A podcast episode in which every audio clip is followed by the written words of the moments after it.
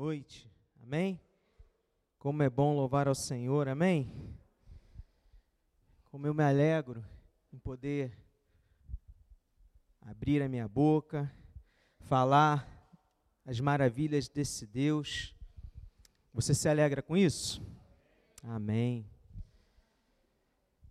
Você crê que um louvor verdadeiro ele tem poder? Amém? Você crê que quando louvamos a Deus, a esse Deus Altíssimo que nós declaramos aqui nessa noite, coisas extraordinárias acontecem? Amém? Então eu peço que você abra sua Bíblia no livro de Atos, no capítulo 16. A gente vai ler aí o versículo 25 e 26. Amém? Vamos ficar de pé? Para você aquecer um pouquinho mais? Eu sei que você ficou de pé aí uma meia hora, mas são dois versículos apenas. Amém? Atos 16, 25. Diz assim. A minha versão aqui vai estar um pouco diferente de vocês, mas é a, a mensagem é a mesma, amém?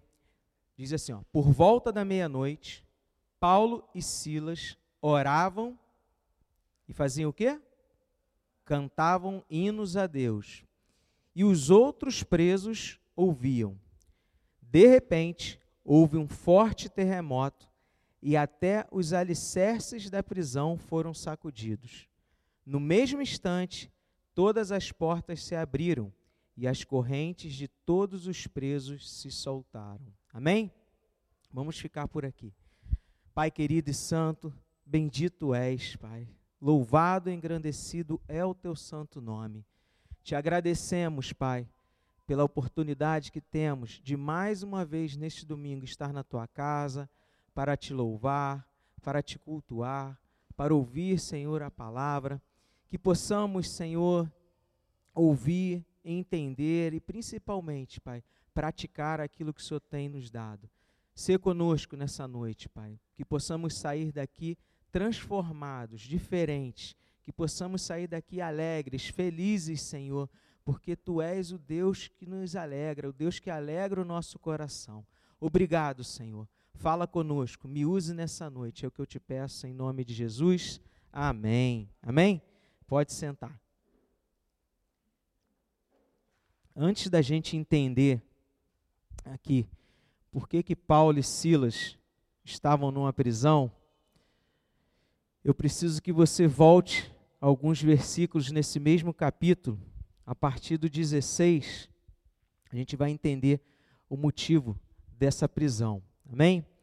Diz assim o versículo 16: Certo dia, enquanto íamos a um lugar de oração, e aqui a gente já pode ter um primeiro questionamento: que lugar seria esse? Que lugar eles estavam procurando? Talvez num primeiro momento a gente possa pensar: ah, acho que ele estava procurando um templo, um lugar especial, algum lugar onde ele pudesse estar reunido com seus irmãos para orar. Mas se você for na parte A do versículo 13, diz assim: ó, no sábado saímos da cidade e fomos à margem do rio, onde esperávamos encontrar um lugar de oração. Então a gente vê aqui que eles foram buscaram lugar de oração e esse lugar que eles escolheram era a margem de um rio. Um rio que ficava na cidade de Filipos, uma importante região da Macedônia e colônia, da Roma, da, colônia romana. Amém? E aí eu queria que você já percebesse a primeira aplicação aqui. Não importa o local onde você está, faça dele um lugar de oração. Amém? Então, não importa o lugar onde você está, faça dele um lugar de oração.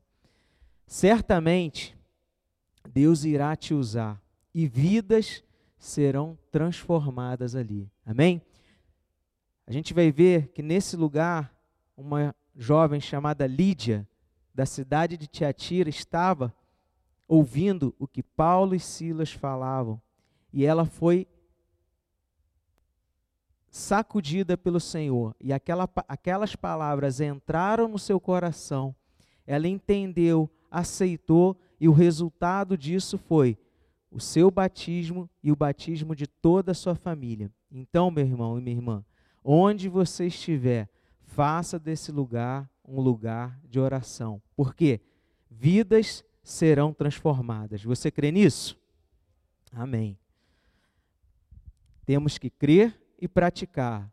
É mais fácil a gente, às vezes, criticar, murmurar, reclamar, mas o que Deus quer de nós é que nós falemos das maravilhas dele, que nós testemunhemos o que ele fez por nós nas nossas vidas. Em cada um de nós, certamente temos motivos e razões de sobra para falar desse Deus, o quanto ele transformou a nossa vida. Amém?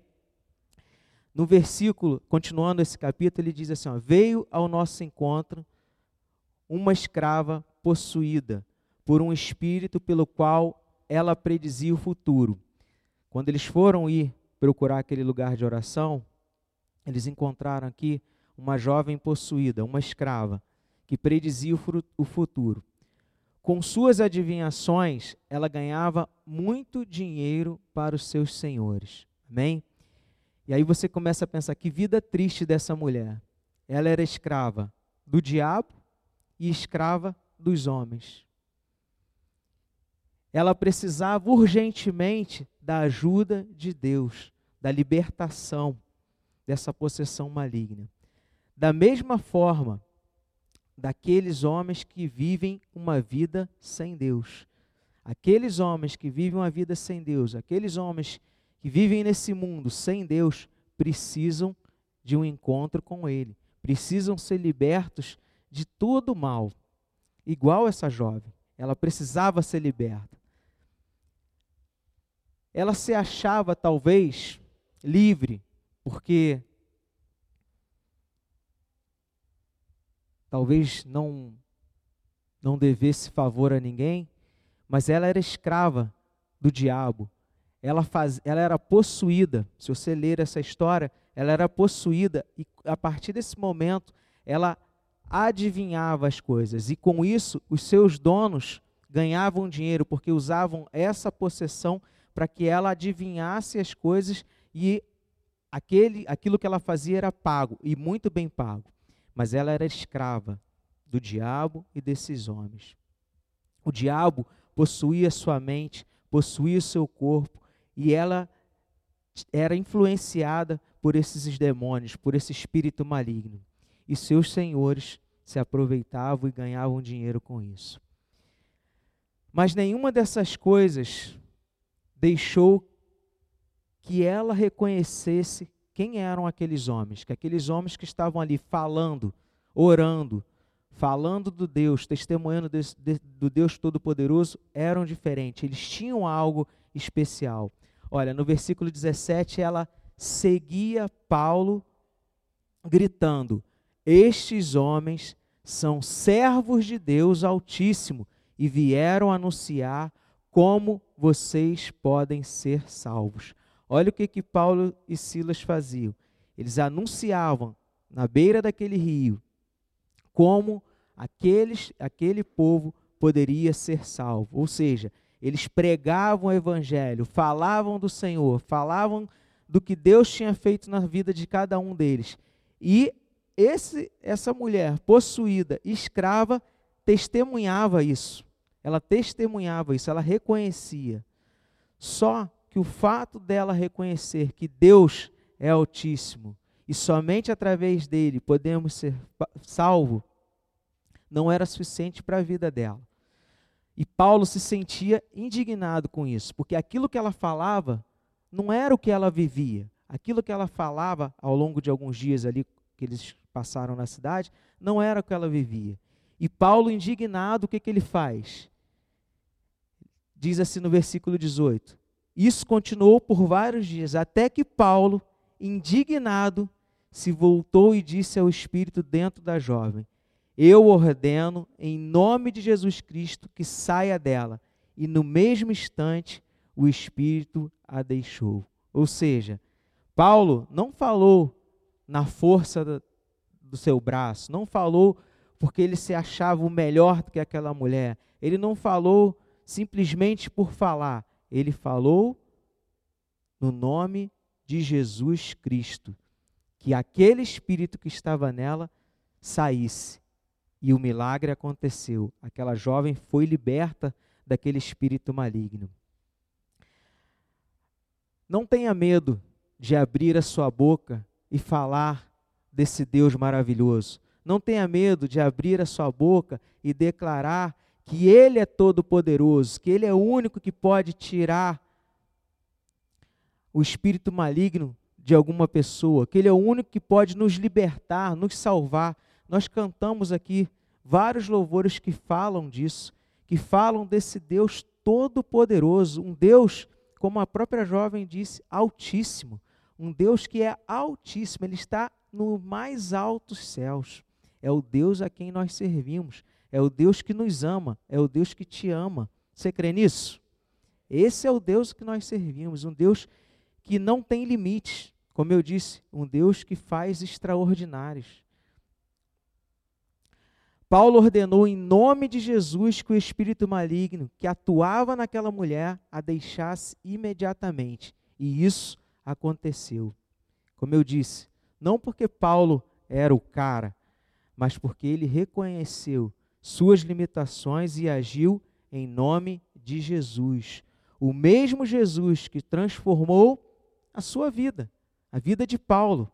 Quem conhece a história dele sabe quem ele era, o que ele fazia, mas a partir do momento que ele teve um encontro com esse Jesus, a sua vida foi completamente transformada, a sua vida foi completamente mudada.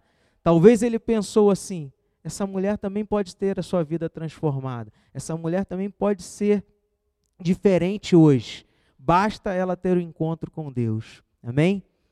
E foi isso que ele fez. Ele pediu em nome de Jesus que aquele espírito a deixasse. Quando temos um encontro real com Cristo, nunca mais somos os mesmos. Nunca mais somos os mesmos. Paulo já não era mais o mesmo. Aquela mulher já não era mais a mesma. Eu e você já não somos mais os mesmos, amém? É impossível, quando temos um encontro real com Deus, não sermos transformados. Mas isso não quer dizer que a partir desse momento toda a nossa vida será um jardim de primavera com flores cheirosas, tudo vai bem, tudo vai perfeito. Não. Você vai ver que essa atitude de Paulo, ela trouxe consequências, ela trouxe sofrimento, dor para a vida dele e das pessoas que estavam com ele. Olha o que, que aconteceu no versículo 19. Logo após ele ter expulsado o demônio da vida daquela jovem. Quando os senhores da escrava viram que suas expectativas de lucro haviam sido frustradas, agarraram Paulo e Silas e os arrastaram à presença das autoridades, na praça do mercado. E aí o que, que eles disseram? Estes judeus estão tumultuando a cidade, gritaram para os magistrados. Eles ensinam costumes que nós romanos não podemos seguir, pois contrariam nossas leis. Logo, sempre vai aparecer uma galera do do oba-oba, né? Logo uma multidão revoltada se juntou contra Paulo e Silas e os magistrados ordenaram que os dois fossem despidos e açoitados com varas. Depois de serem severamente açoitados, foram lançados na prisão. O carcereiro recebeu ordens para não os deixar escapar. Por isso os colocou no cárcere interno, prendendo-lhes os pés no tronco. Olha a consequência dessa ação de Paulo e Silas.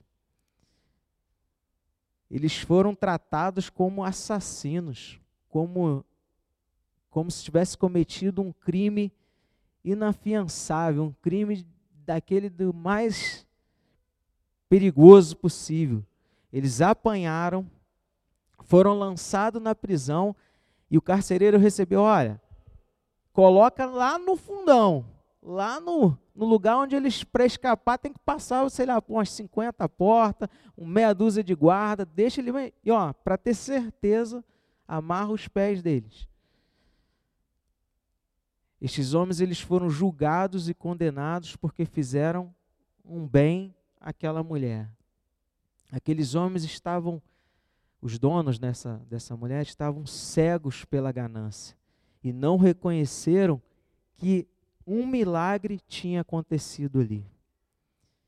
Aquela mulher agora não, não, não estava mais possuída por espírito maligno, mas isso não é o que eles queriam, porque a sua fonte de renda agora havia cessado. Não deixe de fazer o que Deus te ordenou, o que Deus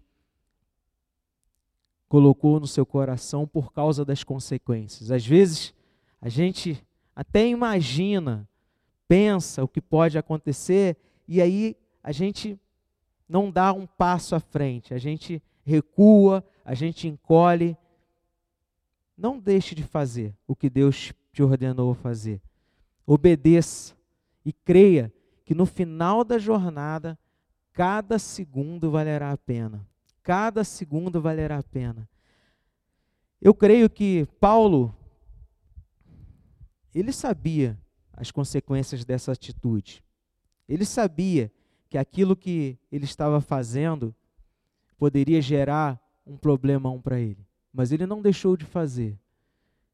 Ele fez. E nós precisamos ter esse entendimento. Nós precisamos entender que nós somos guiados pelo Senhor e, como filhos obedientes, nós fazemos não a nossa vontade, nós fazemos aquilo que agrada ao Pai. Amém? E veja como que Deus trabalha, né? Como Deus usa situações para que nós sejamos bênçãos na vida de outras pessoas. Se você parou para prestar atenção nesse, nesse, nessa história aqui, Paulo e Silas já tinham transformado a vida de duas, pelo menos de duas mulheres a Lídia, que a gente falou, e a sua família, e agora dessa escrava. Só que acho que Deus falou assim: não, tem mais alguém aí que você vai abençoar. Vamos lá. Só que ele não está aqui, ele está num lugar que você só pode chegar lá se você fizer algum por merecer. Então ele foi lançado lá na prisão. No versículo 25, que foi o texto que a gente leu, diz que por volta da meia-noite, Paulo e Silas oravam e cantavam hinos a Deus você já parou para imaginar que eles estavam amarrados, eles estavam presos com dores, que é, eu creio que ninguém tratou daqueles ferimentos, e eles oravam e cantavam hinos ao Deus. Eles estavam fazendo a mesma coisa que eles estavam fazendo à beira do rio, a mesma coisa que eles estavam fazendo desde quando chegaram à cidade. Eles cantavam e oravam hinos ao Senhor. Isso é uma marca de um verdadeiro adorador. Ele não deixa de louvar a Deus em nenhuma circunstância. Ele transforma, como a gente viu, qualquer local em um local de oração, um local de adoração, independente das circunstâncias. Ele abre a sua boca, ele adora o Deus a quem ele serve. Sejam momentos favoráveis ou desfavoráveis, ele ora e canta hinos ao Senhor. Esses homens tinham acabado de sofrer açoites. E como eu disse, com certeza seus corpos estavam doloridos. Seus corpos estavam um bagaço. Às vezes a gente chega, né? Igual a gente estava conversando mais cedo. Culto de quarta-feira, você vem naquela correria, não sei o que, aí você fala assim, ah, estou muito cansado para ir à casa do Senhor. Olha só, Paulo e Silas estavam amarrados, presos, mas não deixaram de cultuar esse Deus, não deixaram de adorar esse Deus. Eles tinham essa necessidade que nós tenhamos essa necessidade, esse desejo, ou melhor, um coração grato, agradecido a Deus pelo que Ele fez por nós. Porque parece muito sofrimento aqui de Paulo e Silas, mas creia, Jesus sofreu muito mais. Jesus sofreu muito mais do que isso. Além dessas todo esse castigo no seu corpo, ele levou sobre si os nossos pecados. Ele levou sobre si as nossas iniquidades e com certeza isso pesava muito mais do que Paulo e Silas estavam sofrendo aqui. Amém? E muito menos a gente. Então, meu irmão, não ache que a sua vida é difícil, não ache que o que você está fazendo é demais. Não. Sempre podemos fazer mais, sempre podemos ir e dar um passo além. Esses homens tinham acabado de passar por uma situação muito difícil, mas a fé deles continuava inabalável. Eles sabiam que o mesmo Deus que tinha salvado as suas almas era o mesmo Deus que estava cuidando de tudo. Mesmo que, aquele, que aquela situação parecesse o fim, mas Deus estava cuidando deles. Amém? E olha, se você prestar atenção, no finalzinho desse versículo diz assim: E os outros presos ouviam. Essa atitude deles chamou a atenção daqueles que estavam presos ali, daqueles homens que provavelmente tinham cometido ou agido de forma contra a lei e tinham motivos para estar ali. E aquela oração, aqueles hinos, chamaram a atenção desses homens que estavam ouvindo, eles estavam ouvindo aquelas orações e aqueles louvores. Talvez eles nunca tiveram a oportunidade de ouvir falar desse Deus que Paulo e Silas estavam cantando. Talvez eles nunca tivessem tido a oportunidade de ver o quanto aqueles homens realmente amavam e tinham fé naquele Deus que eles serviam. O fato é que Deus estava naquele lugar. Onde estão dois ou três reunidos em seu nome, ali ele está. Paulo e Silas, dois cantando, Deus estava ali, amém? Assim como ele está aqui. Vocês creem nisso? Amém. E aí o que, que aconteceu? Versículo 26. De repente, houve um forte terremoto. Na tua Bíblia está escrito terremoto? Beleza. Um forte terremoto. E até os alicerces da prisão foram sacudidos. No mesmo instante, todas as portas se abriram e as correntes de todos os presos se soltaram. Aonde você já ouviu uma história de que o terremoto acontece a ponto de balançar uma estrutura e só abrir porta e abrir corrente? Ou cairia tudo na cabeça de todo mundo, mas não, o terremoto ele foi específico, ele foi suficiente para vibrar na mesma frequência para abrir as portas e a corrente de quem estava acorrentado. Esse Deus é um Deus que faz extraordinário, amém? Aonde há louvor e adoração verdadeiros, os alicerces são sacudidos, as correntes se abrem, amém? Há libertação, há milagre.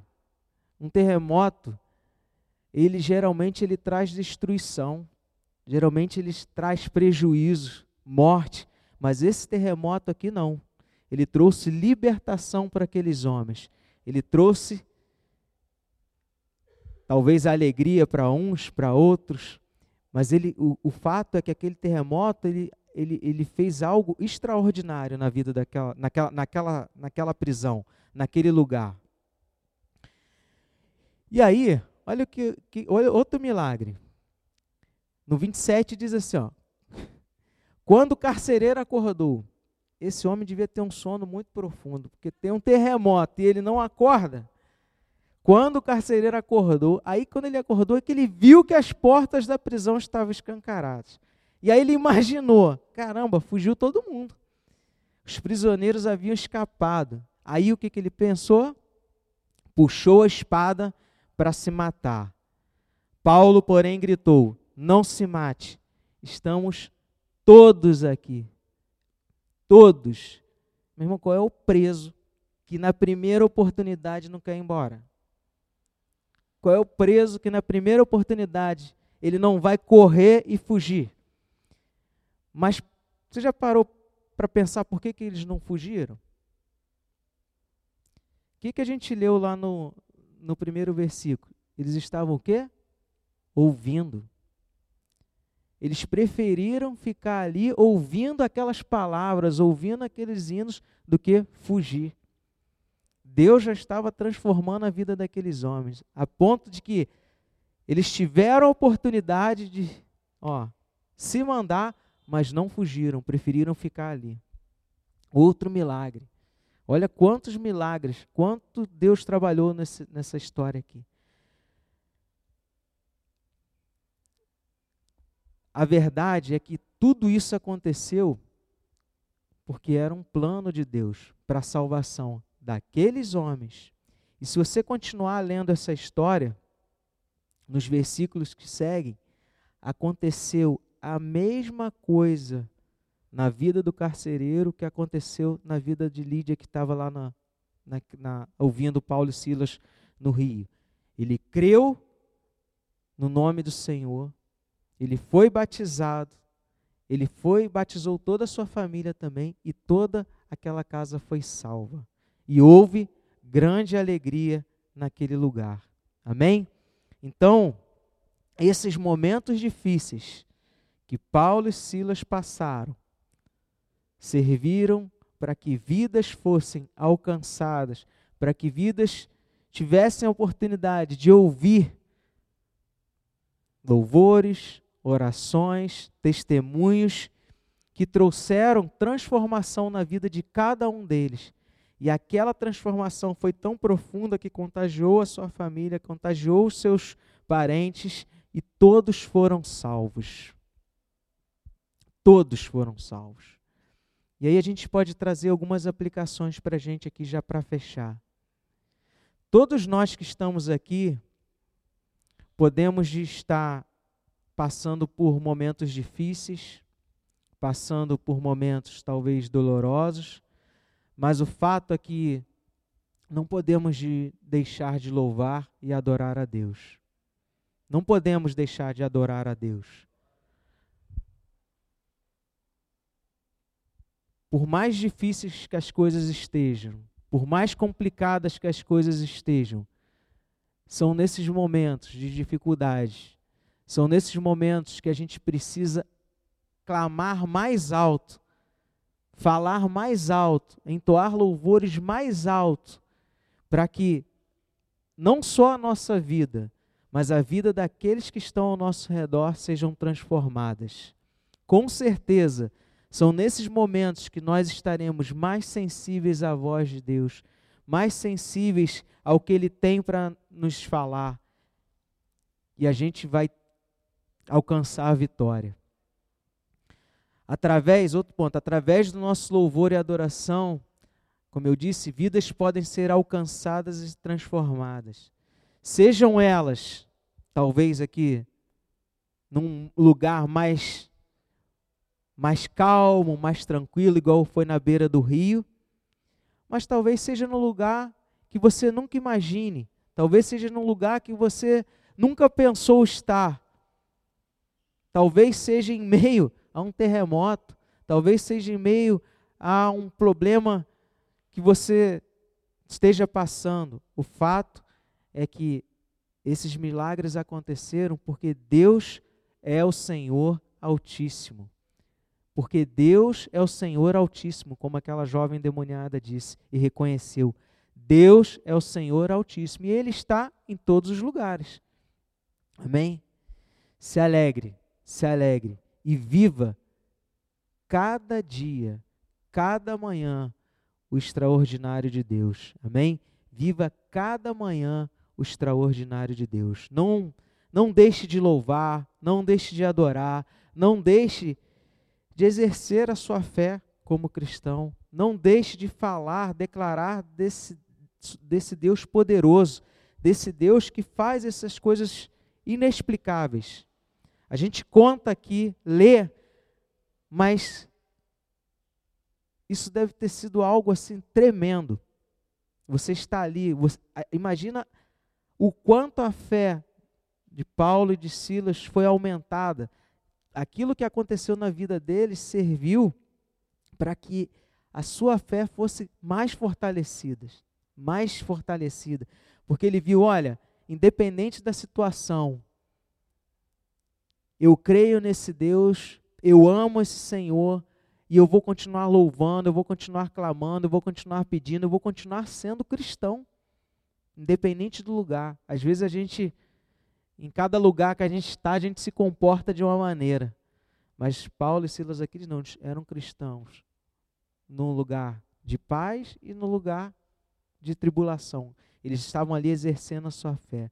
Então, viva, viva cada manhã. Quando você acordar amanhã, quando você se levantar, Senhor, obrigado, porque eu estou vendo esse sol, eu estou vendo esse dia nascer, que o meu dia seja um dia frutífero, que eu produza para ti e através do meu testemunho vidas sejam alcançadas e transformadas, através do meu louvor. E nós vimos aqui que louvor são declarações a esse Deus poderoso, são poesias a esse Deus poderoso, são atitudes que nós fazemos que engrandecem esse Senhor. Amém? Então, viva isso. Viva isso. Sabe por quê? Ele é um Deus. Ele é um Deus que nos surpreende. Ele é um Deus que nos surpreende e nos ensina que precisamos confiar nele.